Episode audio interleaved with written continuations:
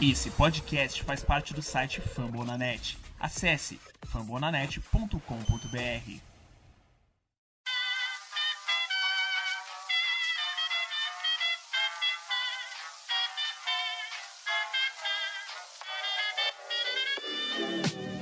Mais uma rebatida forte. E ela tá fora daqui! Uau!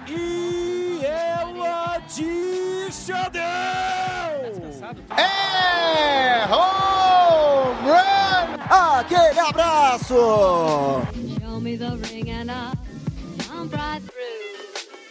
E aí galera do beisebol, como é que vocês estão? Tudo bem? Começando agora o meu, o seu, o nosso Rebatida Podcast Beisebol, o podcast oficial para falar das coisas da Major League Baseball aqui na plataforma Fumble na Net, a maior plataforma de podcasts e de conteúdo em esportes americanos produzidos em português aqui no nosso país. Eu sou o Thiago Cordeiro, estamos lá nas redes sociais como arroba Rebatida Podcast, principalmente no Twitter. A gente pede para você seguir não só o Rebatida, mas todos aqueles que têm seu espaço e seu conteúdo dentro da plataforma arroba FumbleNanet. O meu, por exemplo, o meu Dodgers Cast é o arroba Cast Dodgers e nós vamos falar nesse episódio dos novos imortais. Tá chegando o Hall da Fama, né? A gente vai ter a introdução de lendas, como por exemplo Derek Jeter, né? O, o capitão do Yankees, famosíssimo do final do século passado, início dos anos 2000. E eu não tô sozinho. O time não tá completo, mas tem gente boa também. Salve, salve, turma! Fala Thiago, fala Vitor, estamos aqui começando mais um Rebatida Podcast. Nessa semana com bastante coisa para comentar sobre a temporada, a introdução do Hall da Fama. E meu nome é Tassi Falcão, do arroba Texas Brai. Vamos para esse programa. Perfeito, salve, salve, Thiago Cordeiro, salve, salve, Tasso Falcão, salve, salve, galera, sim, aqui quem fala com vocês é Vitor Silva, o arroba BR, o Orioles Brasil, e pasmem, o Yankee Stadium é nosso. Bom, diria para você que não teremos hoje o nosso arroba Yankees Brasil, nosso Guto Edinger, coincidentemente depois de uma derrota de série em casa, né? O, o modesto Baltimore Orioles dos últimos anos foi lá e mostrou que Yankees é meu freguês, é isso? Cara, é, é curioso, porque assim, foram 16 jogos, o Orioles venceu 7, né? Tá 7-9 a- o, o duelo entre eles. Porém, é o time que o Orioles mais venceu nessa- temporada de 2021. E pasmem, tinha torcedor falando que se o Yankees perdesse um jogo pro Orioles nessa série, já podia descartar do wildcard. E imagina se perdesse a série e a única partida que ganhou sendo com as calças na mão nas entradas extras, Chagão. E imagina os muros do Bronx pichados amanhã, hein? Como é que é? Diretoria Jim Carrey, né? É bem isso mesmo, vou começar a falar pro Andrew, fora Andrew Heaney, fora Vante Peralta, Gley Boost, ô, ô, queremos jogador, hashtag vote Steinbrenner, não sei, cara, o que eles vão fazer, mas com certeza vão implementar alguma coisa lá no Bronx, viu? É, protestos terão. Taz Falcão, me diga, cara. O, o beisebol que é feito né, dos seus upsets, né? A gente teve algumas viradas memoráveis essa semana. Por exemplo, nós tivemos o jogo do Blue Jays contra o Ace, né, na sexta-feira. O, o Blue Jays virou o jogo depois de estar perdendo por 8 a 2 no bottom, né, na parte alta, na parte baixa, na verdade, na parte baixa da oitava entrada. Eles venceram o jogo por 11 a 10 e foi, digamos assim, o jogo de seis corridas ou mais esse ano, só um time em 458 jogos nessa situação conseguiu virar. O Blue Jays foi o segundo, tá assim, ó. Ou seja, é uma caixinha de surpresa esse esporte. O Orioles venceu o Yankees no Bronx, claro, é zebra, mas podia ser pior, né? Semana passada a gente vinha aqui conversando sobre temporada regular e chegando nessa reta final, pós-temporada, coisa e tal. E a gente meio que já descartava. Eu mesmo até falei, acho que foi no último rebatido, mencionei, pô, temporada do Blue Jays já foi, né, cara? Para, não sei o que. O que acontece? Uma semana depois, tem uma série de confronto direto com, com o Oakland A's. E o que acontece? Vence esse jogo de virada na sexta-feira, vence no sábado e, out, e hoje mete um shootout 8 a 0 trazendo a diferença de sete jogos atrás para quatro. Então, para a gente ver como é uma diferença de uma semana e um confronto direto nessa Liga Americana que é tão apertada. E vamos ver aí se o Blue vai conseguir se manter e diminuir essa diferença nas próximas semanas. Bom, vamos nessa. A gente chega para você nesse episódio 109, na edição de Luke Zanganelli, e temos, claro, né, a coordenação dele, Danilo Batista. Não se incomodem em meu lapso de humor ao longo desse episódio, estamos gravando isso com o Dodgers tomando uma sova na Bahia, perdendo para o Giants, nesse momento por 6 a 2 mas vai acabar uns 10, 15, porque o bicho está solto lá em São Francisco. Então vamos nessa. Luke, solta a vinheta.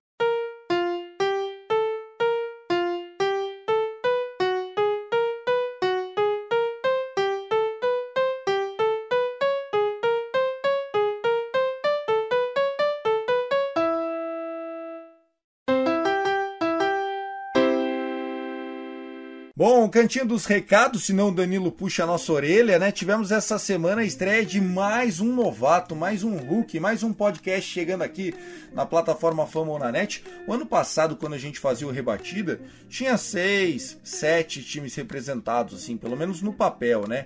Esse ano a coisa cresceu bem rápido, escalou, passamos de 10, 11, 12, 15 agora estreando Racecast, o 16 podcast de franquia aqui na plataforma Fama na net. Vitor Silva, o seu Baltimore Orioles, né, o seu O News, já tá virando ancião perto dessa turma. Pois é, meu caro Tiagão, para você ver, né, quando, entramos, quando entrei aqui eram pouquíssimos podcasts na casa, e a gente fica feliz de ver essa abrangência, né, de outras franquias, né, principalmente a gente torcia, né, para ter uma, um podcast do Tampa Bay Rays, é um time que sempre compete lá, com orçamento baixíssimo, que a gente chama de case de estudo, né? É o Moneyball que deu certo, porque é um time que com uma folha salarial, ba salarial baixíssima, pegando prospectos de sei lá como, fazendo trocas daquelas e sempre está competindo. Então, bem-vindos amigos do Racecast aqui. Nós torcíamos para ter um podcast do Tampa Bay Rays e agora estamos na torcida para que venha o um podcast do Toronto Blue Jays para assim fecharmos a EL East aqui no Rebatida Podcast, meu caro Tiagão. Legal, legal demais.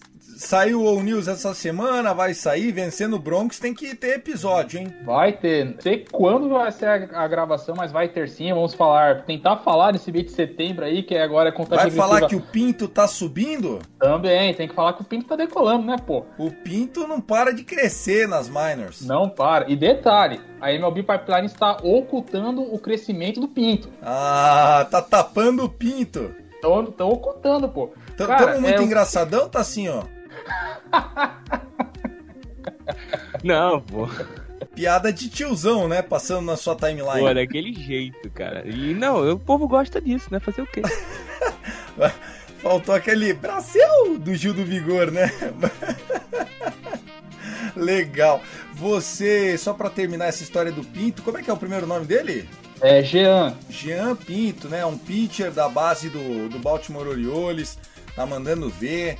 É, vi que ele foi o pitcher do mês na organização e tal, então parabéns, brincadeiras à parte. Se você se sentiu incomodado ou incomodada com os trocadilhos, é só não ver o Pinto muito de perto, que senão vai que apaixona. Já Pinto vem aí!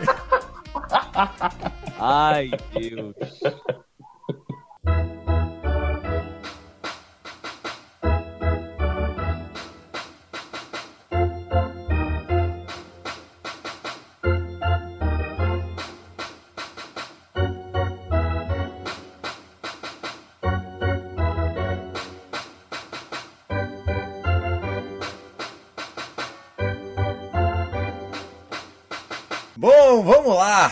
Semana de glamour, né? A Labor Week, né? O Labor Day, né? O Dia do Trabalhador lá dos Estados Unidos, né? O Labor Day que vai ser nesta segunda-feira, 6 de setembro e tal. Sempre também é uma semana de cerimônias também no mundo do beisebol. O Vitor Silva propôs, eu gostei desse nome, Os Novos Imortais. E aí eu imagino Derek Jeter com Al Michaels narrando. É muito legal saber que eu vi esses caras é, jogar, viu, do Vitão? Rapaz, é, você foi um privilegiado, meu caro Thiagão. Pra quem não sabe, é, o Thiago vai confirmar aqui. Posso dar o spoiler desde quando você assiste beisebol? Ah, se, pra quem não sabe, pode falar, cara. Então, Thiago, estamos falando com o Thiago Cordeiro, que assiste beisebol desde 1994. Exatamente. Ele tem mais tempo assistindo beisebol do que muitos integrantes têm de vida. Não, de integrantes, a maioria de ouvintes também, né? Que eu sei que a faixa etária do Rebatida também tem uma galera mais jovem. Inclusive, é, me lembrei essa semana que fez aniversário do no-hitter do Abbott, né? O, Abbott, o Jay Abbott, que, que era um pitcher canhoto, e ele tinha uma deformidade na mão. Tem um jogador de, da NFL que também, Shaquille Griffin, que também tem essa deformidade na mão. Então ele botava no cotoco, ele botava luvinha e arremessava com a esquerda. E o no-hitter dele foi em 93. Eu lembrei dele, não lembrei desse no-hitter, mas eu lembrei do Abbott. Era um cara grandão, musculosão, parecia o Van Diesel. E não lembrava que a mão dele tinha defeito. Porque você é jovem, criança, não tem tanta informação. Você vê o cara lá, não lembrava desse fato, mas lembrava do jogador Jay Abbott. Left-handed pitcher comemorou aniversário essa semana de um no-hitter. Mas vamos falar de Hall da Fama, Vitão. Ano passado não tivemos a cerimônia devido à Covid, né? A pandemia no mundo se instalou e a cerimônia foi adiada para 2021. Mas como não tivemos jogadores eleitos, né, pelo, pelo, pela BBWA, né, a Associação dos Escritores da, de Beisebol lá dos, lá dos Estados Unidos, então a classe de 2020 vai ser portalizada, digamos assim, vai ter a sua cerimônia esse ano em 2021. Foram quatro jogadores eleitos, né, nesse, nesse meio tempo, que são, como nosso amigo o Thiagão já adiantou, Derek Jeter, é, dispensa comentários sobre ele. Marvin Miller, ele não, é, ele não foi jogador, ele foi o foi mais área de negócios, a gente vai falar dele já já. Ted Simmons, catcher, que jogou muito tempo no St. Louis Cardinals, switch hitter. E Larry Walker, que se bobear foi graças a um vídeo falando o que ele fez na carreira que ele conseguiu a eleição para o Hall da Fama, meu caro Chagão. É, eu fico, às vezes, com o coração meio amargurado de falar da Hall da Fama, porque por exemplo, eu vi o Larry Walker jogar e no mundo em que eu vivo, no Hall da Fama, se esse cara entrou, outros caras já deveriam ter entrado, ó. Faz tempo, faz tempo. Infelizmente, antes do Tasso falar, eu queria só fazer um desabafo aqui, tá? Muitos heróis do Hall da Fama são mais heróis por questões que vão além do infield ou do outfield e vão para questões da política, né? O beisebol infelizmente tem dessas. As decisões nunca são muito bem aceitas, mas nós teremos o Cooperstone, como eles chamam, de novo em alta essa semana, tá assim, ó. Toda vez que a gente fala sobre esse aspecto do Hall da Fama, a gente sempre cita é, muitos jogadores e a gente já sabe que vão estar lá, outros que a gente sempre lembra e relembra, pô, esse jogador tal fez história. O que a gente sempre entra nesse debate é o aspecto de tipo assim, de o quão importante o cara foi não só para o que ele fez na franquia, mas o que ele fez pro esporte, né? Então a gente sempre tem que levar isso em consideração também. Né? Então eu acho que esse é um dos principais aspectos né, que me faz considerar um jogador importante para o Hall da Fama ou não. Eu muitas vezes tenho é, que aceitar o argumento, Vitão, de que é, o doping, por ser mais presente no beisebol do que em outros esportes, pelo menos em termos de escândalo, né? Uh, a gente sabe que na NFL o uso de anabolizantes e dos asteroides nem são muito colocados em prova, porque, cara, não tem como. Os caras usam, ninguém fica grande daquele tamanho bebendo água e comendo banana. Não fica, entendeu?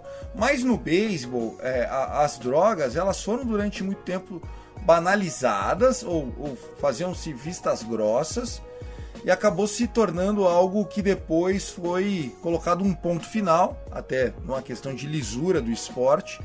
E aí os jogadores que eram, assim como todos os seus colegas, membros de um processo, porque fazia-se parte do processo, né?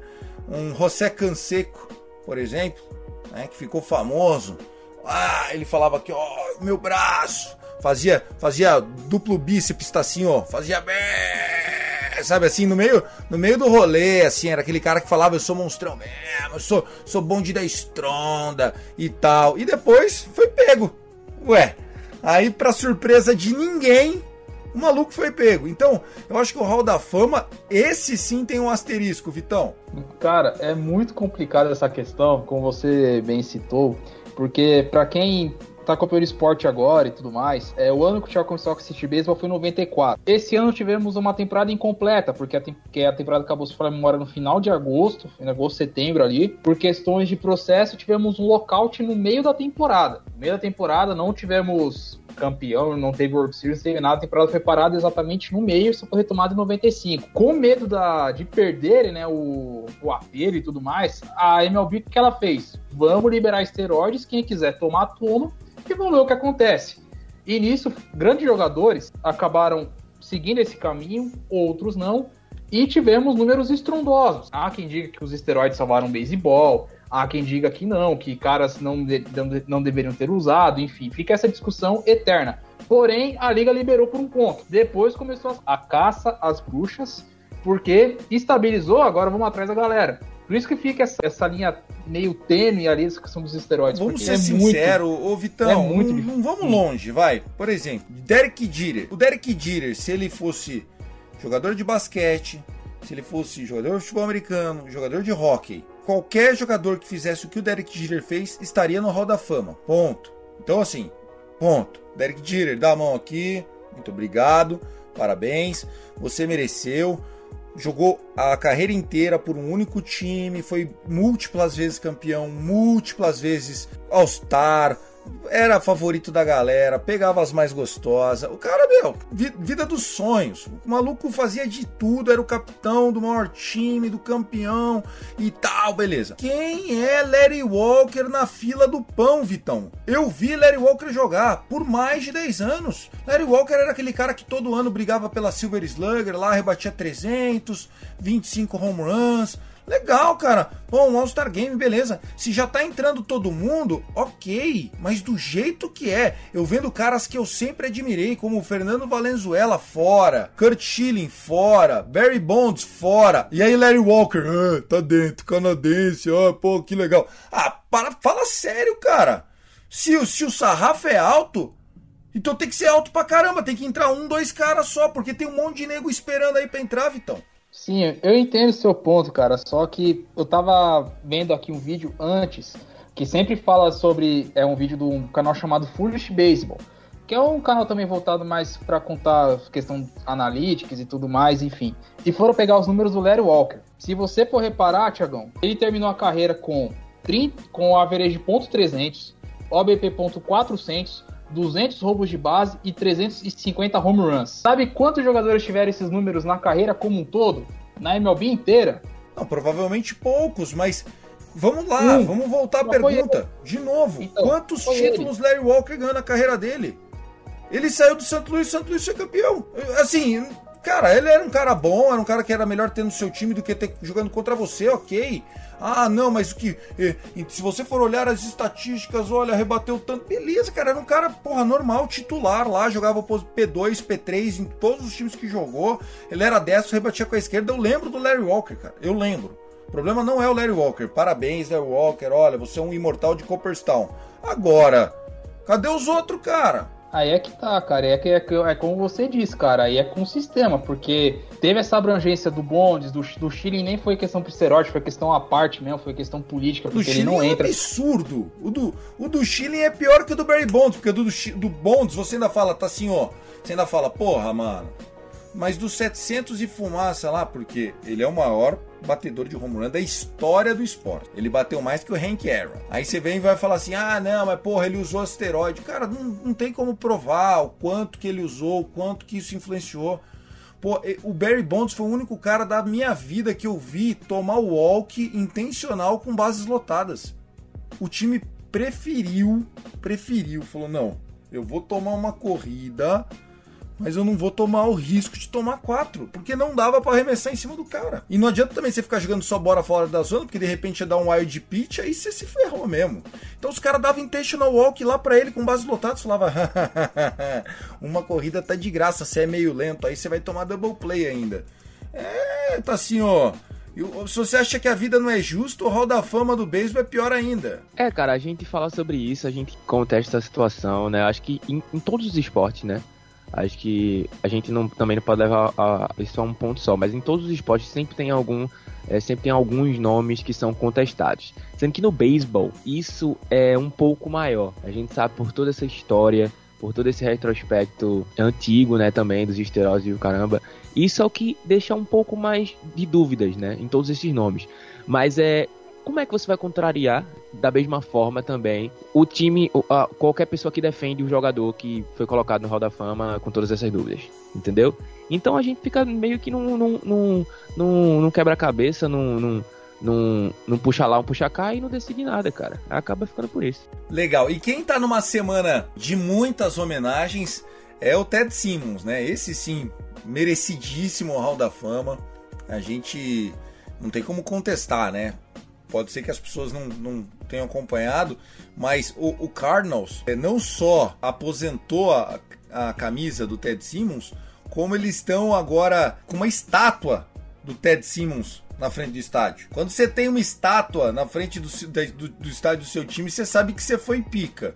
Esse é o tamanho do Ted Simmons para a galera lá do Cardinals. Ele era um catcher, digamos, raro, porque Catcher e shortstop antes era visto só como aquele, aquela posição mais defensiva. Vamos focar na defesa, time em campo e tal. E o ataque, a gente vê o que faz. Ele foi o, o primeiro catcher que conseguiu unir average e home runs. É, conseguiu manter no nível de excelência. Ele era switch hitter. Detalhe: quando ele encerrou a carreira, ele foi o líder da história da Liga Nacional com home runs para um switch hitter. Por muito tempo, até chegar um tal de Chipper Jones que não dá, né, Tiagão? Não tem como, né? Não, mas aí que tá, né? O Tipper Jones que já tá no Hall da Fama. Aí que tá, Tassio. Você vai ser contra um cara desse? Um cara que mudou o esporte. Um cara que fez parte de dinastias do Cardinals. O cara que revolucionou a posição. Recordista da posição. Não tem o que falar. Pô, parabéns, hein, aqui da mão pra mim, Ted Larson Cell. É, Ted Simmons Cell, cara. Agora, o Larry Walker. Larry Walker, amigão. Aí eu já acho que estão forçando a amizade, não porque ele não mereça, isso que eu falo. Se entrasse 500 cara por ano lá, obviamente que o Larry Walker ia estar. Tá. Mas enfim, eu acho que o sarrafo vai variando muito. Os caras olham e falam: hum, deixa eu ver, você é bom varrendo, lavando louça com a sua esposa, ela nunca reclamou que você batia nela. Hum, Acho que você tá merecendo, então, ser visto com bons olhos no nosso Hall da Fama, entendeu? Eu tô dando um exemplo banal, mas é porque os caras não avaliam só a carreira do cara. É, chegou num ponto, a MLB chegou num ponto, a gente, a gente discute isso em vários aspectos também. Chegou num ponto onde a política na MLB né? Isso a gente pode até comentar como algo político, pô, ou, ou, ou, questões de interesse, sabe? É, há um questionamento, há dúvidas, né, sobre, sobre ele de, dele ser adicionado nesse momento ao Hall da Fama, né? Como você citou, se fosse 500 cara, beleza, mas não é o fato, entendeu? Então a gente já vem falando sobre isso, sobre questões políticas na MLB que gira em torno já de alguns anos, de algum tempo. A gente já discutiu isso bastante no, nos últimos, em, em rebatidas passadas sobre outros aspectos políticos no caso, mas isso acaba sendo, se tornando tudo uma coisa só. A gente acaba se tornando um MLB politica, de politicagem, pô. Bom, vamos lá, para a gente não ficar ainda se arrastando muito nesse tema, é, só confirmando então, Derek Jeter, Ted Simmons e o Larry Walker, eles que já eram para terem sido introduzidos em Cooperstown, New York, que é onde fica o Hall da Fama do beisebol. É, essa cerimônia vai acontecer então é quinta-feira, né, Vitão? É quarta-feira, 8 de setembro. Quarta-feira, 8 de setembro, na Labor Week, né? Exatamente, aqui, ó. 8 de setembro, exatamente. E, e eu digo mais para vocês, né? A cerimônia fica ainda mais apreensiva pro ano que vem, porque esse ano não teve jogadores incluídos. E aí a classe vai ser jogada tudo para 2022. E aí as polêmicas começam e começam bravo, né? Pois é, a classe 2022 promete bastante, porque Citamos muito aqui Barry Bonds, é, Roger Clemens e Kurt Schilling. Mais uma vez para os novatos explicando aqui. No ballot, o jogador que conseguir atingir, sua memória acho que é 5% ou 10% dos, por cento dos votos, ele pode voltar para o ballot do ano seguinte. Só que ele tem um limite, ele pode ficar em apenas 10 ballots consecutivos.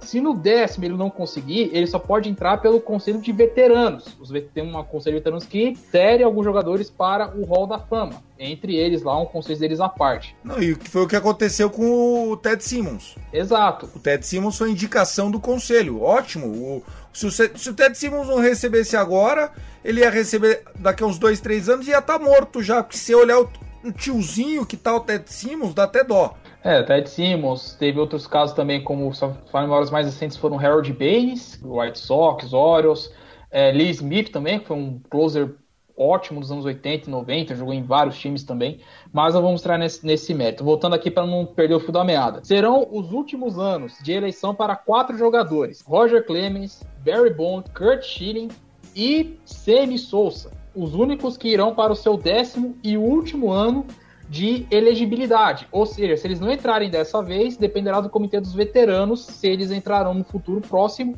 ou não. Outros jogadores que, que voltam né, para esse belt são Scott Rowland, Omar Vizquel, Billy Wagner, Todd Elton, que, fez, que foi com o Larry inclusive, lá no Colorado Rockies, Gary Sheffield, Andrew Jones, Jeff Kent, Manny Ramirez, Andy Perry, Mark Buehler, Tory Hunter, Bob Abreu e Tim Hudson. Essas são a galera que volta com essa turminha aqui que vai entrar para seu primeiro ano de elegibilidade. Eu só separo os principais ou falo todo mundo, Thiago? Não, vamos, vamos, vamos só bater um papo antes, até porque senão depois fica cansativo, né? Mas vamos lá. Desses primeiros que você citou, Roger Clemens e Kurt Schilling. Me desculpa, meu amigão. Se você botar 20 nomes de todos os tempos do beisebol, de arremessadores, 20, e não tiver Roger Clemens e Kurt Schilling, você não sabe o que você está fazendo. Você pode arrumar outro hobby da sua vida. Escolher bons jogadores não é um deles. Barry Bonds e Sammy Sosa, se vocês pegarem, meu Deus do céu, parece que eu sou um doente mental. Sammy Sosa foi 200 vezes mais jogador que Larry Walker em termos de slugging, show business, sabe, de fazer acontecer. Aí pegaram ele, tá assim, ó, no famoso caso do taco de cortiça. Conhece essa história, Tassinho? Vou contar essa história aqui para quem não conhece. Conta pra gente. O Sammy Sosa tava numa corrida muito forte com o Mark Maguire para ver quem batia mais home run. Os, ca os caras suava verde, de tanto esteroide que os caras usavam. Os caras tinham umas bereba na cara. E, meu, se jogava a bolinha no meio do plate, acabou, era home run pros caras, os caras batiam 55, 65 e tal. E chegou um ano que tava lá, 63, o outro ia lá e empatava, 63, virava 64. Cara, tô falando de 63 home runs num ano. E a, e a briga foi 65 e tal, papá. De repente, um dia lá, no Wrigley Field, à tarde, terça-feira à tarde, jogam uma bola pro Sammy Sosa, ele, plá, broken bat pá, o taco dele quebra, espedaça, sai até fumaça, assim, ó. Vão ver, dentro do taco dele tinha um. é, Era cortiça, igual rolha de vinho. Isso fazia com que o taco dele fosse mais leve. Consequentemente, ele tinha uma ajuda. Cara, isso foi uma merda para ele, porque botou, vamos dizer assim, uma melancia na cabeça do cara. O cara que era líder de home run brigando com o Big Mac Maguire. Você lembra dessa história, Vitão? Ou leu sobre ela? Cara, pra mim é novidade essa. Eu lembro do Sammy Sosa, outro momento marcante dele positivamente, que foi no.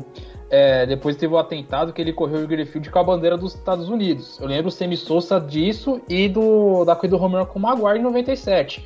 Mas Exatamente. essa do, do taco é novidade pra mim também. Era cara, o taco de cortiça. Ele nunca mais foi o mesmo, cara. Ele tomou uma suspensão aí. Aconteceu com ele mais ou menos o que acontece hoje com o Robinson Cano. É um cara que também já era mais veião, aí depois para, para 60, 70 jogos, nunca mais é o mesmo. Dessa lista aí que você falou, eu vi quase todos jogarem, mas Manny, Manny Ramirez, né? Manny Woods, é um cara que, pô, mereceu ser indicado ao Hall da Fama. Se entrar, a galera vai lembrar. Rebateu mais de 500 home runs. Falamos dele, falamos dele aqui do, do, do home do, do 500 Home Run Club. Ele tá naquela lista lá de 500 home runs e 300 de average. Tá, senhor, em que esporte um cara de 500 home run, 300 de average não tá ainda no Hall da Fama? Ele tá, tá, tá fazendo o que então? Quem tá lá no Hall da Fama então é o que? É só super-homem? Os caras voam, os caras da pirueta invertida e o Daiane dos Santos antes de fazer um catch, porque... Se o cara que bate 500 home run, 300 de average não tá lá, amigão, o problema não é dele, o problema é da escolha do cara. Eu acho que os caras devem pensando, oxe, esse cara bateu quente, run, 300 average, mas chupou laranja com quem, irmão? É, não, não. Bom, o problema foi doping. Não, o problema foi doping, ele foi pego. Chegou um dia lá, ele fez xixi, pô, opa! Tá usando fenasterona da fenenida. Ah, quantos jogos? 60, beleza. Cumpriu, cumpriu, voltou e agora aposentou e não, não entra mais porque um dia foi suspenso por dó. Pelo amor de Deus, senhores. Quem aí nunca bebeu e dirigiu? Eu sei que é feio, mas porra, não vai, vai passar pano, tem que passar pano pros caras, meu. É complicado, Thiago. É complicado essas coisas, meu. Agora vamos estender aqui. É, além de- dessa turma que você citou aí, mais alguém que você votaria se você tivesse o na mão? Dessa turma que a gente citou, sem ser os novos ainda, dessa turma que a gente citou, mais alguém que você colocaria ou ficaria só nessa galera aí? Não, eu acho que, é, obviamente, eu não sei quem tá chegando. Eu acho que também não deveríamos ler toda a lista. Você já falou nome de caras monstros, né? Por exemplo, é, eu, eu admiro muito Todd Helton, que jogou a vida inteira pelo Colorado Rockies, rebatia 330, 340, 30, 40 home run por ano. Aí falavam, é, mas joga em Denver, é mais fácil e tal. Você falou aí, cara, nome de, de, de muita gente boa. Então, o que me chamou a atenção da lista foi é, que já anunciaram que o, o Al Michaels vai, vai pro próximo Hall da Fama, é isso? Como narrador, Vitão? Exato. Todo ano a MLB, o conselho elege um narrador para fazer parte do, do Hall da Fama que eles colocam o prêmio, o nome do prêmio aqui, que é o Ford C. Freak Award Winner, que é o prêmio dado para é, locutores narradores, né? Que sempre escolhem apenas é, um homenageado. 2020 o homenageado foi Ken Harrison, narrador do Chicago White Sox, que tem o famoso bordão You can put it on the board, yeah! E ele lendo sobre a carreira dele, era ex-jogador, meu. Ele jogou no, no, White- no Red Sox, narrou o jogo do Red Sox, mas ele ficou muito é, ligado ao White Sox. Tanto é que, particularmente falando, meu bordão de home favorito é o do Ken Harrison. Só que, infelizmente, eu peguei o final da carreira do Ken Harrison. Então, é, não pude ver os momentos marcantes com ele. E o eleito para 2021 foi o Al Michaels. Sim, se você da NFL que tá chegando aqui por curiosidade, sim, é o mesmo. É o mesmo Al Michaels. É o Galvão Bueno dos caras durante muitos anos. Exato, o Al Michaels que é a voz, né, do Sunday Night Baseball, do Sunday Night, do Sunday Night Football, né, lá do, dos Estados Unidos na NBC. Ele narrou pelo Cincinnati Reds nos anos 70, ele narrou a Big Red Machine, ele narrou jogos do San Francisco Giants nesse, nesse mesmo período e depois narrou National League eh, Championship Series, o World Series também. É, Tiagão, Al Michaels multitarefa, né, Tiagão? Sem dúvida, é um dos gigantes da comunicação americana, muito bem escolhido. E se você quer uma dica aqui de cultura, a ESPN tem aquele 30 for 30 e tá disponível no Star Plus. Para quem assinou aí o Star Plus, chama O Dia que a Série Parou. O Dia que a Série Parou é o nome. The Day the Series Stopped, em inglês e conta a World Series de 1989, quando no jogo 3, lá no eh, antigo Candlestick Park, antes de ser construído o, o atual Oracle Park do, do Giants, eles jogavam num estádio chamado Candlestick Park. Cabia mais de 60 mil pessoas, um daqueles estádios da Califórnia dos anos 60, né? Enormes e tal, e papapá. E no jogo 3 da World Series, o Giants recebendo em casa o Oakland Athletics, era The Bay Area World Series. Tem um terremoto, durante o jogo tem um terremoto. Esse terremoto mata mais de 60 pessoas em São Francisco, deixa rachaduras no estádio. E boa parte do episódio conta com a narração do Al Michaels, porque ele estava na ABC fazendo rede nacional esse jogo. Então ele fala: é, Senhores, estamos aqui com problemas de transmissão, como você pode perceber, um grande abalo sísmico acaba de atingir aqui a região da Califórnia. Nesse momento o público está ensandecido, invadem o campo. E aí, tipo, não, não tem a imagem da TV, tá, tá aquele color bar, assim, é muito foda. Vale a pena no Star Plus aí. Ao Michaels, então, fazendo parte do Hall da Fama. Curtiu a história, tá assim, ó? Já assistiu? Pô, assim, esse, esse daí eu não assisti, né? Mas esse documentário, esse, esse Story for é muito bom, né? E essa história, pô, só que tu contou aí já me trouxe. Já deu vontade. Pô, eu vou olhar, cara, pelo amor de Deus. E é, é, você falou aí sobre o Star Plus, isso aqui, pô, queria que fosse propaganda paga, né? mas como não é, mas é um, uma utilidade pública, né? É, quem quiser assinar, né, o, o, o Star Plus, é, acho que tem até uma parceria junto, né, Star Plus e, e Disney Plus. É, é do mesmo assim dono, é tudo do Mickey. É, então tem essa parceria e você que é parceiro, Mercado Livre, Mercado Pago, você pode ter isso com desconto pagando 20 reais e ter os dois. É uma parceria, então procura saber aí né? Mercado Pago, Mercado Livre tem essa parceria com, com esse grupo Disney aí. É verdade, paga trintão, né? Acho que economiza 20 conto, trintão, eu vi isso é, aí. É, porque o plano, o plano único de cada é, o, o Star Plus parece que é 29 e o, o Disney Plus é 45, o plano único. Então tem essa parceria que você tem os dois pagando somente 19,45, algo do tipo. Procura saber aí, você que é parceiro, Mercado Pago, Mercado Livre. Só complementando, hashtag patrocina nós aqui, viu? Vamos lá. Legal, bom, é isso. Com essa introdução a gente falou de Hall da Fama, Parabéns aí a Larry Walker, né? O Derek Jeter, nem tem que falar Derek Jeter. Pô, maluco foi um monstro, né? Um monstro. Ele, ele é, era eleito, tá assim, ó, o homem mais sexy da América. Ele rivalizava com o Tom Cruise. Só de você estar tá na lista com o Tom Cruise, você não precisa nem ganhar, né? Você já fala, porra, tô, tô bonitão. E depois ele começou a perder por um cara mais ou menos de lata, mais ou menos, chamado Tom Brady. Aí ficou difícil pro Derek Jeter, mas ele pegava só as famosérrimas, namorou Madonna e tal. Vai no Google que o Derek Jeter, opa, esse metia gol. Pô, mas é, é Alex Rodrigues jogava vôlei? Pelo amor de Deus, pô. Ah, o A-Rod?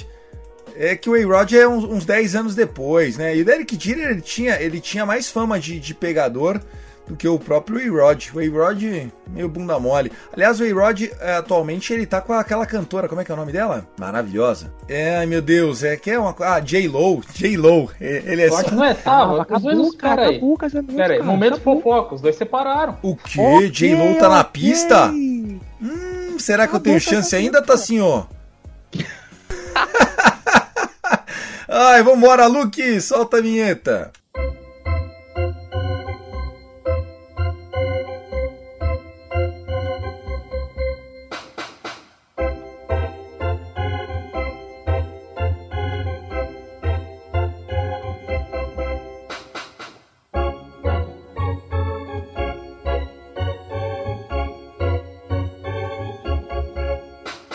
Bom, pessoal, vamos embora. Segundo bloco.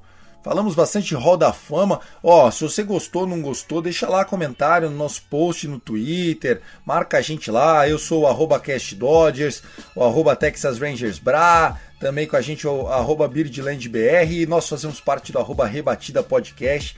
Eu tô indignado de não ver o Barry Bonds, o Roger Clemens, o Kurt Schilling e tal. Por isso que eu me estendi um pouco mais no assunto. Mas não tiro o talento do Larry Walker. Pelo contrário, merecidíssimo, um cara canhoto que, ó, esse era daqueles que não importava se era destro ou canhoto, ele rebatia. O bichão era fudido. Vamos lá, próximos assuntos aqui. Vitor Silva que fez a pauta desse episódio, tá bem caprichadinha. Então vamos lá. As corridas pelo Wild Card é tema nesse momento. O que parecia um pouco decidido, né? O, o Padres nesse momento ele tá indo mas se você for ver o schedule, o dele é bem difícil. É, o Cardinals está em desperate mode, né? Perderam um jogo que estava ganho hoje contra o Brewers. Imagina só, contra o Corbin Burns, se abre uma baita de uma vantagem e perde num walk-off Grand Slam. Rapaz do céu, o pessoal deve estar tá pistola por lá. Liga Nacional tá bem emocionante na Liga Americana, como a gente viu o Yankees perdendo série em casa pro Orioles. Ninguém quer ir para outubro, viu? É, no ritmo que a coisa tá, meu Deus do céu, né? Lembrando que pro Yankees foi ainda até foi, foi até meio desastroso. Porque além do Yankees ter perdido a série em casa pro Baltimore Orioles, eu não vou reclamar. Claro, né? Como torcedor do time ganhar no Bronx é sempre maravilhoso mas porém permitiu que o Boston Red Sox ficasse meio jogo atrás pela primeira vaga do Outcard. Seattle, que varreu o Arizona Diamondbacks, tudo bem, não é parâmetro, mas varreu o Diamondbacks, fez a sua parte, encostou, Toronto encostou, e Oakland, que mesmo sendo varrido, ainda tem chance. Ou seja, estamos falando de cinco times para duas vagas. O negócio na Liga Americana vai pegar fogo. A não ser que Cleveland faça um milagre, mas do Cleveland para baixo, sinto muito, mas é mais fácil eles já visarem 2022.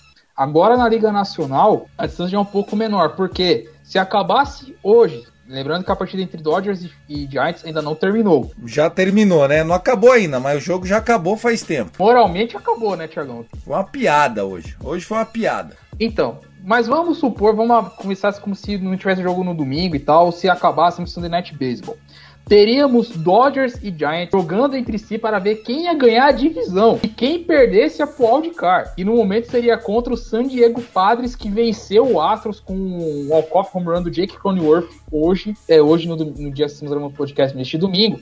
E o time está meio jogo à frente do Cincinnati Reds, que seria o primeiro time fora da zona de classificação do, do dos próximos do wildcard. Você tem aí o Phillies que ganhou do Marlins, deu uma acordada, e o nosso Cardinals que não sabe se vai ou não vai. E pasmem, New York Mets, quatro jogos atrás. Até o, Metro, até o New York Metropolitans tem chance de pós-temporada, Tiagão. Inclusive, teve até cornetada de Steve Cohen falando: cadê todo mundo tava criticando o Bias? Cadê? Os caras acordaram, hein? O que aconteceu essa semana é loucura. A gente, a gente entrou já em setembro, né? Esse episódio tá saindo no dia 6 de setembro. E, cara, é loucura porque aconteceu. O, o próprio Seattle Mariners é, varreu esse final de semana, mas também teve um, um jogo no meio, da, no meio, da, semana contra o Houston e conseguiu pelo menos tirar, foi uma série de três jogos, conseguiu tirar a diferença ganhando dois jogos da série, né? Vencendo a série e ganhando dois. Então você pelo menos puxa um, um, um pouquinho do tapete. Né? Então é o que tá acontecendo também com a reação dos Mets. O Phillies também tá ali, tá encostado. Então, não tem nada decidido, pô não tem nada decidido, né? E, ó, pra mim, pô, ia ser completamente histórico um tie break entre Los Angeles Dodgers e São Francisco Giants. Eu quero que o, o Thiago se lasque, mano, mas eu quero ver isso, cara. Pelo amor de Deus, isso ia ser histórico. Então vamos ver o que vai acontecer, porque a gente tá cada vez mais perto do fim do mundo. Não, seria realmente um cenário muito legal, né? Ter o jogo 60, 163 para decidir o título da divisão. Quem perde joga mais um jogo único de wild card. Pô, seria realmente muito legal, muito legal mesmo. A minha dúvida é quem jogaria em casa, quem faz o jogo em casa nesse jogo, que em caso de empate, né? Qual que é o critério? Será que é o Giants por estar 10, 9 na série entre os dois times? Né? Porque a série. Eu acho que a série. É, a série tá 9-9, o Giants tá ganhando nesse momento, já tá na, na, na baixa da oitava. E vamos lá. É, chegou uma, uma estatística agora que eu achei bizarra, né? e obviamente eu vou falar ela e o, o Dodgers não vai conseguir ampliar esse número, que é o seguinte: hoje, estamos gravando isso no domingo à noite, 5 de setembro de 2021, foi a primeira vez desde o dia 3 de julho de 1940, portanto, há 79 anos e dois meses, que quatro times tiveram cinco ou mais corridas anotadas na nona ou depois. O Brewers, que eu acabei de falar, que meteu um walk-off Grand Slam e venceu seu jogo por 6 a 5, estava perdendo por 5 a 1 a hora que começou a rebater, faltando 3 outs. O Mariners hoje meteu 7 corridas na 11 entrada, ou seja, o jogo indo para extras e eles precisando da vitória, né? São, vamos dizer assim, o time que agora se coloca como o time que é o, o primeiro fora da dupla Red Sox e Yankees ali, né? Entre aqueles que estão brigando para entrar numa dessas duas vagas. É, nós tivemos também aqui o Mets, né? Que foi, como dito, a provocação do dono. O dono querer pedir vaia pro Baez é, já é pelo amor de Deus, mais, né? A torcida já tá com uma bronca danada do Javid Baez lá. Queens, se isso acontecer do técnico ficar chamando esse esse esse ataque, esse hate, não leva nada para ninguém. Você falou que a corrida tá por cinco times para duas vagas na Liga Americana. Na Liga Nacional, a corrida é quatro times para uma vaga. Nós temos Padres, Reds, Phillies e Cardinals separados por dois jogos e meio. Ou seja, uma série entre eles que seja varrida, o time já ultrapassa o oponente. Ou seja, hoje todos esses times dependem apenas de si para conseguirem a segunda vaga no wild card para enfrentar Dodgers ou Giants. Hoje seria o Dodgers no jogo único de wild card no Dodgers Stadium Lembrando que faltam menos de 30 jogos para acabar o ano. Senhores, é muito legal a gente ter acompanhado essa temporada regular, né, de 162 jogos pela primeira vez, o Rebatida que estreou ano passado, antes da pandemia, durante a pandemia, na temporada curta, durante off-season. E cara, é muito interessante, já estamos em setembro. E parece que foi ontem que a gente fazia a piadinha, Tassio, do, do beisebol de abril. Parecia que foi ontem que o Guto tava falando, ah, beisebol de abril tal. E, e eu zoando que o Giants era beisebol de abril. O Giants tá aí, melhor campanha do beisebol. E o beisebol de abril reinou até julho, tá?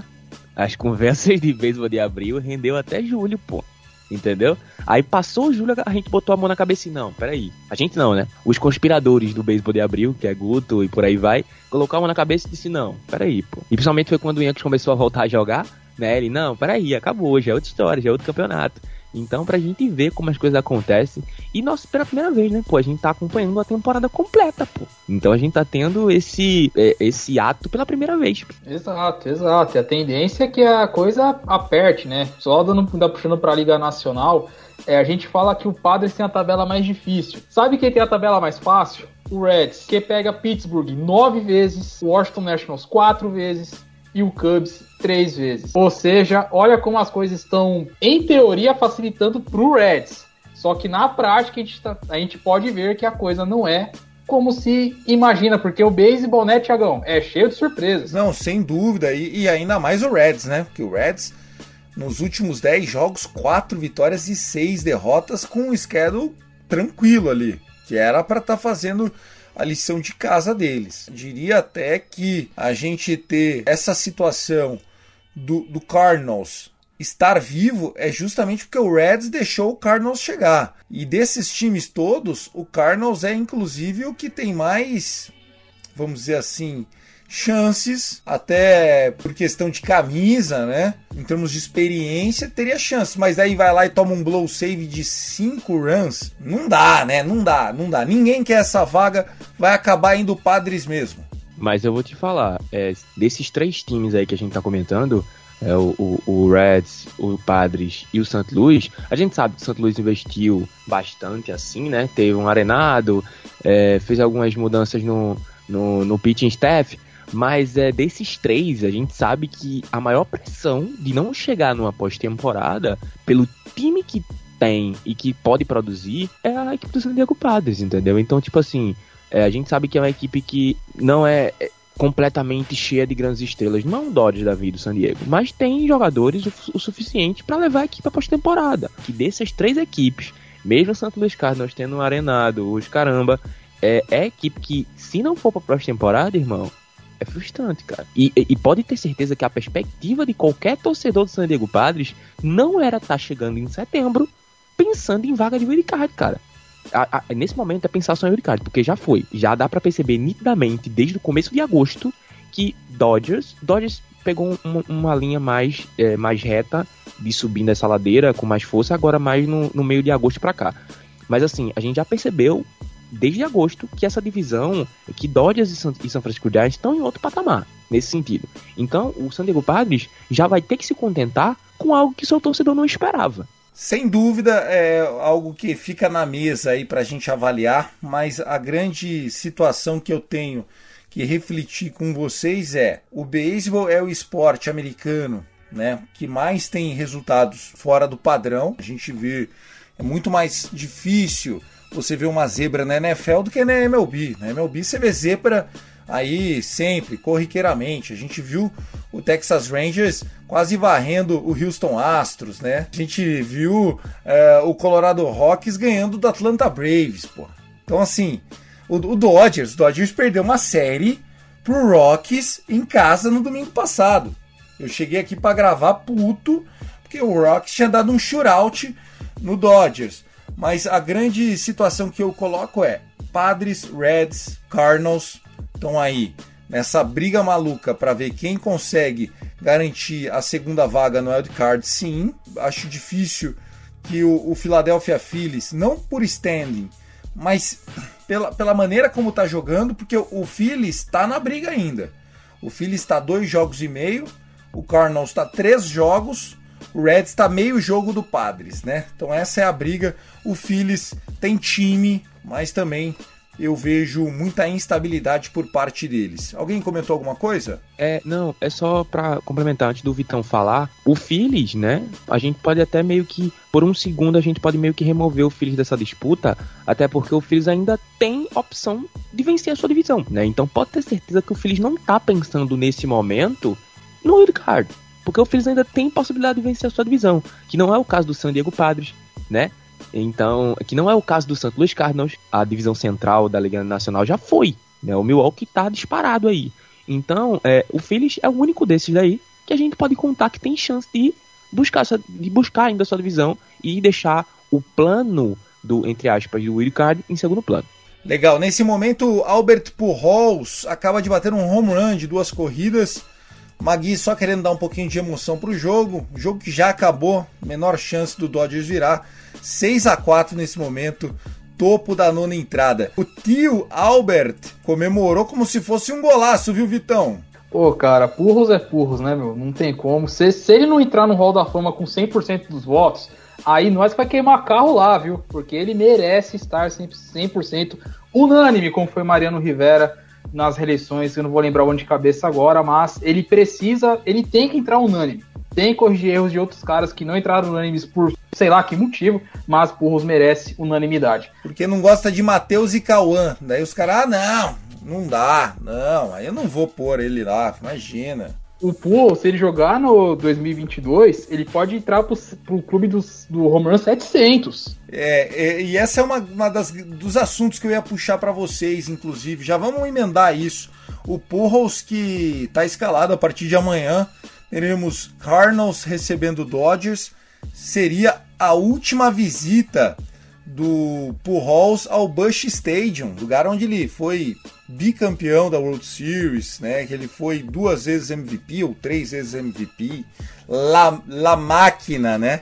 The Machine Albert Pujols. Rapaz, o que, que a gente vai falar do, do Pujols? Agora, mais um momento aqui, arquivo confidencial o Purros foi um dos primeiros caras que eu vi beisebol, que eu comecei a acompanhar lá em 2011, e vi o que, que esse cara fez. O Tassinho, espero que você não me xingue, tá, Tássio? Mas 22 de outubro de 2011, o jogo 3, quando o Purros enfia três home runs lá em Arlington e acaba com o jogo. Foi uma das atuações mais assim impressionantes que eu vi na minha vida. Isso porque eu peguei, eu não, isso que eu não peguei tipo o Purros no auge, porque o Purros teve momentos tão marcantes quanto. Mas ele é um cara assim que carreira irrepreensível. 3 mil, Clube das 3 mil rebatidas. Se jogar em 2022, que a gente acha, acha muito difícil, 700 home runs para ele. Que outro jogador você vai encontrar com esses números assim estratosféricos, fora MVP, campeão? Cara, não tem o que falar. E toda essa trajetória do Pujols vencedora foi com o Cardinals, 2001 até 2011. É, o Thiagão vai lembrar dessa época, porque Mark Maguire, ele falou pro Larussa, se você não subiu o Pulse em 2001, quando ele, era, quando ele era calouro, se você não subir esse menino para jogar aqui no meu lugar, você vai cometer o maior erro da tua vida. O Rose assumiu a posição, o resto é história. Tá falando de uma lenda viva. Com certeza vai ter o número 5 aposentado no Cardinals. Tivemos um exemplo disso na temporada de 2019, quando o Angels foi visitar o, o Cardinals em St. Louis e o Pulse foi recebido com toda a honraria que ele merece para a torcida local.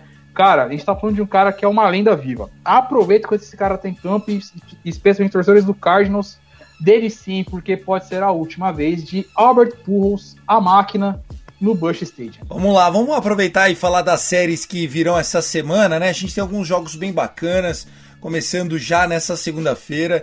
Galera, segunda-feira, o episódio só vai sair no final da tarde, provavelmente, mas os jogos já começam bem cedinho, porque é feriado nos Estados Unidos. A partir das duas horas da tarde, horário de Brasília, meu amigo, tem Red Sox e Tampa Bay Rays. Se eu não me engano, é jogo que vai passar na ESPN, vai passar no Star Plus e tal. Tem Baltimore Orioles recebendo o Kansas City Royals. Ninguém segura o Orioles, hein? Vai terminar voando o ano, só pra galera se iludir mais.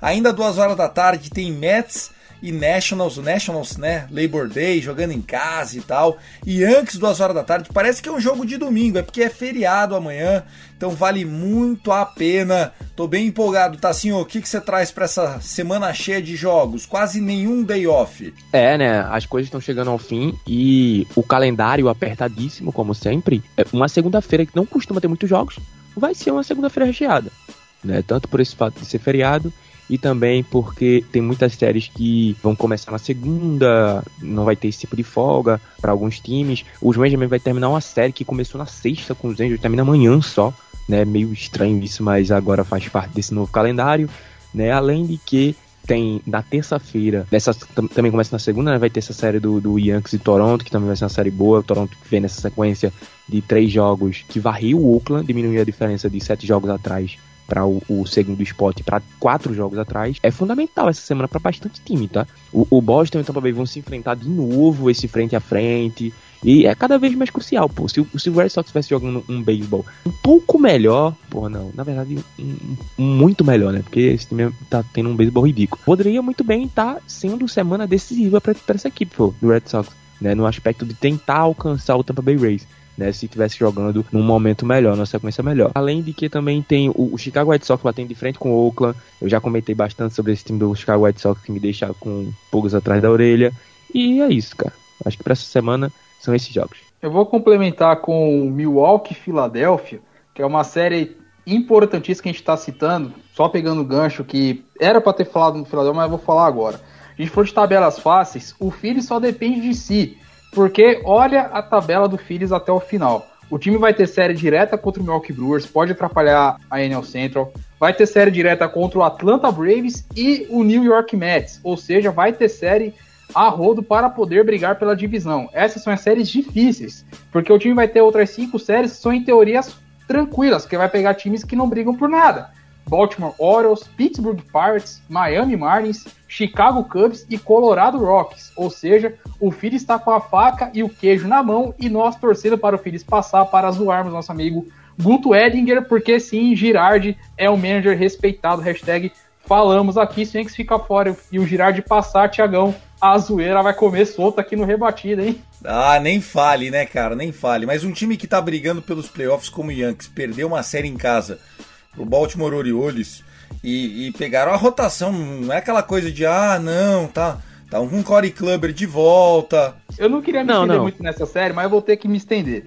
O Yankees ganhou com as calças na mão na sexta-feira. No sábado tava tomando no hitter até a sétima entrada e era bullpen game do Orioles. Como você quer levar um time desse a sério? E aí o, o Gutão viu que ia dar ruim e já, já arrumou uma desculpa para não aparecer. Aí fica difícil, né? Para com isso, cara. Ó, oh, Depois a gente explica melhor isso aí. Mas, ó, é o seguinte, eu vou ter que, que pô, por um ponto, vou ter que defender a, equipe do, do Yankees. Não que eu queira. Mas, pô, os caras jogam com o Orioles direto, cara. É 19, 18, 20 jogos por ano. Então não tem como, pô. Se for pra, pra vacilar, é melhor vacilar com esses caras, né? É melhor vacilar com quem tá dentro de casa do que vacilar com os caras de fora, entendeu? Então acho que faz parte, pô. Acho que enquanto existir Baltimore Orioles, o, o Yankee vai perder pros caras, pô faz parte da história dos caras isso durante a temporada. Tá assim o ácido, ácido, ácido. Bom, só vou citar outras duas séries aqui. Seattle e Houston, outra série interessantíssima porque o Seattle, apesar de ter varrido Diamondbacks, mas é um time para se ficar de olho, inclusive Tiagão Cordeiro, você pode fazer esse pedido de desculpas aqui para o Rebatida, porque você foi um dos poucos que apostou no Seattle Mariners Cinderela da temporada. Você pode dar o seu sua reclamação, sua cornetada ao vivo, ou mandar aquele famoso chupa para aqueles que duvidaram do Seattle Mariners e seu conto Cinderela. E é claro, todo domingão não tem como falar da série alternativa, porque vou citar o seu time, tá assim, focando. Teremos Texas e Arizona. Arizona Diamondbacks, Texas Rangers, série lá no, no Chase Field. É, cara, a Tank para, Series cara, promete para. ali, viu? É que não tem não, como não, empatar, não, né? Senão... Não para, pô, para. Ó, não, ó é, é, Luke, corta essa parte do programa. Não pode ensinar. Porque se a galera, a galera vai parar de assistir beisebol, pô. A gente quer fazer a galera assistir o esporte, cara. Não é parar de ver, não, mano. Ah, meu Deus. Para Só com isso, cara. Agora sim, uma informação séria complementando que a gente acabou deixando de passar aqui. É, podemos ter uma marca quebrada que dura desde 1970 que pertence que Salvador Perez está para alcançar. Johnny Bennett foi o catcher com mais home runs na única temporada, 45. O Salvador Perez está se formando com 41 e mais um mês de jogo. Ou seja, vamos ter marcas, novas marcas a serem quebradas, se Deus quiser. Vamos lá então, ó, passando aqui rapidamente o que aconteceu nesse final de semana, né? A gente tem nesse momento final do jogo lá em São Francisco, confirmada a vitória do Giants sobre o Dodgers 6 a 4. O Dodgers tentou no final dar uma reagida, colocou o cara em base, aquela coisa, o juizão arrumou um strikeout fantasma, depois o Giants pegou um flyout com a ajuda da redinha. Dodgers mais uma vez prejudicado pela arbitragem, né? Um time que sempre luta contra as forças ocultas aí. Mas terminamos nesse momento a rodada. Estamos é, à véspera desse Labor Week, né? Que é uma grande semana. Muitos times sem day off.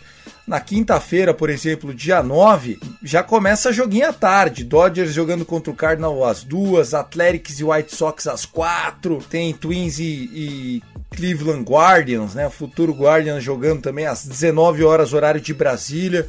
Tem muito jogo bom a semana inteira. Você que gosta de beisebol, tá aí pegando uma ótima oportunidade de aprender mais, acompanhar mais. E essa semana provavelmente a gente vai voltar a ter né, dois episódios por semana. Não tivemos episódio nesse meio de semana, mas a ideia é que a gente retorne, né?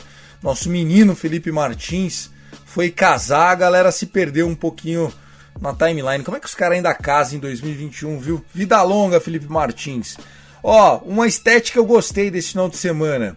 O jogo entre Cubs e Pirates entrou para a história da Major League Baseball. Tá assim, ó, acompanha comigo. Foi a primeira vez na história do beisebol que tiveram três Grand Slams no mesmo jogo todos para virar a partida. Então, um time estava perdendo, meteu o home run Grand Slam, virou. Outro time estava perdendo, meteu o home run Grand Slam, virou. Aí o outro time estava perdendo, meteu um home run Grand Slam, virou. Primeira vez, primeira vez que três Grand Slam de virada acontecem no mesmo jogo. Fantástico isso aí. E foi também a quinta vez na história, só na história do beisebol, só houveram cinco jogos, sendo este um deles entre Cubs e Pirates, que você fica aí tirando onda, Tassi Falcão. Fica falando que é beisebol aleatório, que não vale nada. Quem vê isso aí não vai gostar do beisebol. Então toma essa, maluco. Em todos esses anos, 125 anos de liga para mais, é apenas a quinta vez que acontecem três Grand Slams no mesmo jogo. Nunca houve quatro. O máximo é três. Um deles nesse horripilante Cubs e Pirates dessa semana. Que a, o, o, ainda estão confirmando as Negro Leagues, né? Quantos jogos de Negro Leagues tiveram? Então pode ser que na Negro League ainda tenha algum jogo com três grandes lances ou mais e a gente ainda não sabe. Quem também roubou a cena foi Salvador Pérez. Meu Deus do céu, ele quebrou uma marca de 50 anos, Vitão. Tá pra quebrar, né, Tiagão? Tá pra quebrar. Ele chegou no home run número 41, né, nesse, nessa última, nesse último fim de semana. Ele está a quatro home runs de igualar o recorde de home runs em uma única temporada. Se a gente for pegar apenas catcher, o líder histórico é ninguém, nada mais ninguém menos, ninguém menos que Johnny Bench, catcher da Big Red Machine, maior e melhor catcher da MLB. Tudo bem, tá na lista. Esse cara é indiscutivelmente o melhor da posição. Ponto ele rebateu 45 home runs na temporada de 1970, no início da Big Red Machine. Depois temos Javi Lopes, que rebateu 43, o segundo colocado, já nos anos 2000. E o terceiro é o Salvador Pérez, Salvador Pérez, 41 e contando. Ele pode quebrar essa marca de catcher e pasmo. Ele pode quebrar até a marca histórica do Kansas City Royals, que foi do Jorge Soler na temporada de 19 que ele bateu os primeiros 48 home runs, que é o recorde da franquia em uma única temporada. Ou seja, estamos falando de um cara que está pegando fogo, apesar do time não estar tá ajudando, mas ele vai quebrar a marca histórica, hein, Thiagão? Sem dúvida, você perguntou, falou né, do Johnny Ben, do Johnny Bench, que era o maior da, da posição. Realmente, né? Esse, obviamente, eu não vi jogar, mas a hora que falam assim, o melhor da posição para mim, eu lembro de dois caras, né? Um é o Mike Piazza, Peguei ele, finalzinho da carreira dele pro Dodgers, a gente trocou ele, jogava demais, demais, demais, demais. Sempre vou lembrar do Ivan Rodrigues, que jogou muitos anos no Tigers e tal. A galera vai lembrar do Ivan Rodrigues. Texas Rangers, jogou no Texas Rangers, se eu não me engano, tá assim, ó. Ivan Rodrigues. É, fez carreira. E É, ganhou no jogou. Marlins, hein? Foi campeão É. no Marlins ainda. Foi, ele foi campeão no Marlins em, em- Isso, no Florida Marlins, exatamente, campeão mais. Ivan Rodrigues jogava pra cacete. E, mas assim, é daqueles de melhor da posição. Tem stout e os caramba lá no Texas. Ah, ele tem Verdade, estátua lá, também. né? Porque Tem, jogou. verdade, ele tem. Ele tem. Ivan Pudid. Rodrigues. Puid, é, disso, Pud, de, pa- de cachorrinho, né? Um Pud, Pud. É, isso aí, Pud, exatamente.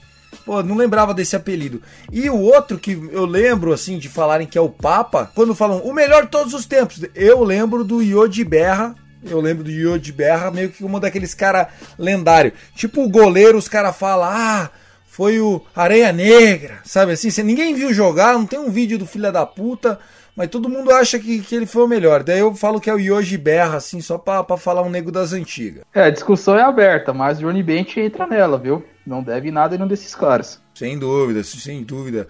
Ele que, que jogou numa dos. dos- o Johnny Bench é- era um dos. De banco só tinha o nome, né? E outra coisa, né? Ele rebatia numa época que Cat não era obrigado a rebater. Tipo assim, no sentido, tipo assim, não era cobrado do Cat ter uma. Ah, Hoje em dia é cobrado? Tô vendo uns, você vê uns caras horrorosos no plate. Pô, hoje em É. dia, se o cara. Hoje em dia, se você for reparar, Cat é que, que rebate abaixo de, de, de 20%, os caras mandam pra fora, pô. Na Não, mas é abaixo vai embora. de 20%. Só o Corey Bellinger ainda tem emprego na MLB, pelo amor de Deus, viu? Então, O ca- ma- E se o, cara, se o cara não for excelente na defesa, esquece. Sabe quem é o líder em rebatidas entre os catchers, no número geral? O número 1? Um? Yadier Molina. Não é Johnny Bench, não é Yogi Berra, é Yadier Molina. Ele tem, assim, se você pegar também no geral, ele é comparado a Jason Kendall. Só que o Molina é Hall da Fama, caramba. Quando ele terminar, vai ser Hall da Fama Com também. certeza, pô. Ainda mais defensivamente. E a Diera era um. É, é- ainda é, mas era mais ainda. Bom, senhores, vamos lá pra gente encerrar. Pra gente encerrar. eh, faltando 30 dias aí pra acabar. Vamos fazer agora um, um saudão. Um candidato a MVP Liga Americana, Liga Nacional. Um candidato a Sayang, Liga Americana, Liga Nacional. Pegando de surpresa, a gente não tinha combinado isso. Só pra gente fazer um bolãozinho rápido. Falta um mês, né? A gente já tem uma ideia aí de quem que pode ser, quem que não pode ser e tal. Começar com você, minha enciclopédia do beisebol, Vitor Silva, o arroba BirdlandBR. Não vou nem perguntar de Hulk do Year, só, só aquele saianguinho modesto e o, e o MVP na sua opinião. Vamos lá. MVP na Liga Americana, eu acho que talvez seja a resposta mais óbvia, que é o- não tem como fugir de Rei Otani, tá fazendo barbaridade, 40 home runs, pode terminar a temporada com 40 a 30. É um absurdo que o Otani tá entregando. É realmente o que se prometia desde a época de, de Nippon Baseball League, tá fazendo nos Estados Unidos. Na Liga Nacional, Bryce Harper, vai, pelo que vem apresentando até agora, é o é o principal nome, tá carregando esse Phillies. Se o Phillies pegar playoff, ele vai ter que levar, porque tá jogando muito bem. Agora, quanto a Cy Young, na Liga Nacional, eu votaria no Corbin Burns, temporada irrepreensível dele. E na Liga Americana, é onde o bicho pega, porque tá em aberta votação. Eu não saberia quem escolher. Talvez o Garrett Cole pelo conjunto da obra, mas tá muito em aberto ainda. Aí pega, pega e pega pesado, né? A gente fica pensando ali, poxa, quem que poderia ser e tal. Concordo com você, o meu MVP da Liga Americana seria ele, o Show Rei Otani, né? O maluco tá mandando demais. É, é legal de ver ele jogar. É daqueles caras que você sabe quando ele vai arremessar, porque fica todo mundo falando nele e tal. O, o, o pitcher da, da Liga Americana, realmente, cara, se você for ver, uma temporada com poucos jogadores com ERA considerados baixos, né? A gente, a gente pode até olhar, ah, em termos de strikeout e tal, quem tá fazendo melhor e tal. Mas assim, o Garrett Cole lidera a liga em strikeouts e é o segundo melhor em ERA. Então, não tem muito o que dizer. Acho que a gente tem que dar é, esse, esse voto vencido, embora seja uma subpar campaign, como eles chamam lá, né? Seria uma meio abaixo da crítica, mas beleza. É, vai que vai. O meu Sayang ainda seria o Walker Buehler. Infelizmente hoje teve um jogo péssimo, horroroso, ridículo. Mas Walker Buehler, até pelo momento que tá o time aí brigando pelo wild card, com rotação de só três starters, ele tem feito a parte dele. Reitero, hoje teve mal, mas enfim, acontece com todos os pitchers, foi o pior jogo da temporada para ele. Agora, o MVP da Liga Nacional, eu daria não é para Bryce Harper, e sim para Fernando Tatis Jr. O que ele já perdeu de jogo, o que ele já teve de problema de saúde e continua mandando muito, né? Ele tá com 37 home runs, né? Ele tem um, um aproveitamento de bastão também muito alto. Fred Freeman também poderia ser um dos caras que eu tô vendo que tá ajudando um time sem a cunha e tal, mas cabe discussão. Então fica a discussão aberta para Sayang da Liga Americana e fica a discussão aberta bastante para MVP da Liga Nacional. Você, assim, ó, pra gente encerrar. É, para mim, cara, acho que não tem, não tem para onde correr. No caso dos MVPs da Liga Nacional Americana, é Shohei e Tati, cara. Acho que isso aí a gente não tem para onde correr. O aspecto do Tati está é, lutando contra lesões durante a temporada e mesmo assim conseguindo ter números bizarros, né? Mesmo de lesão em lesão, de lesão em lesão, é extraordinário, pô. Mudou de posição, né? Ele teve muito error como shortstop, isso é verdade. Um jogador como MVP não pode cometer 8, 9 erros colocando jogos aí em risco, mas ele compensa, né, cara? Segundo Guto, Guto Edinger, ele só tá tendo esses erros por causa da lesão que ele teve no ombro. Então, segundo o Guto Edinger, que toda semana vem aqui defender, toda semana não, né? Só quando o Yankees ganha. Mas vem aqui defender o Tati, ele fala que é porque o Tati tá com problema no ombro e isso que atrapalhou ele nessa temporada. Então, para mim, MVP, vou dar esse voto de confiança. Para mim, o, o Shohei venceu o MVP da Liga Americana dois meses antes da temporada acabar. A gente tá em setembro, mas pra mim ele já venceu desde agosto. O cara já venceu desde agosto. Ah, um, por um momento, uma rivalidadezinha com um Vlad, mas eu acho que de, de, do final de agosto pra cá, irmão, ele tipo falou: Vlad tenta. E ele, como pitcher, né? Tá mandando bem pra caramba. Pô, sensacional. Merece, pô, merece, merece. Ele que tem, acho que agora, nove vitórias e uma derrota, pô. E, e Sayangs, vai, pra gente encerrar, tá assim, ó. Pra mim, Sayang, é, o meu Sayang da Liga Americana é Robbie Ray. Tá jogando no, no Tampa Bay Rays. Ele tem o menor ERA entre os pitchers da Liga Americana, tá? Então, para mim, ele é meu candidato. O Rob Rey é aquele que já jogou no Diamondbacks, né? Meu Deus do céu. O próprio, cara. O próprio. Tá Os caras temporada... vai pro, pro, pro, Tampa virar monstro. Não é possível isso. Ele tá, é, ele tá no Toronto. Toronto, Toronto. Ah, no Toronto. Toronto, Toronto. Toronto. Tem, tem de Rays é Jays, tá? É, Toronto Blue Jays. Falei Toronto Blue Jays.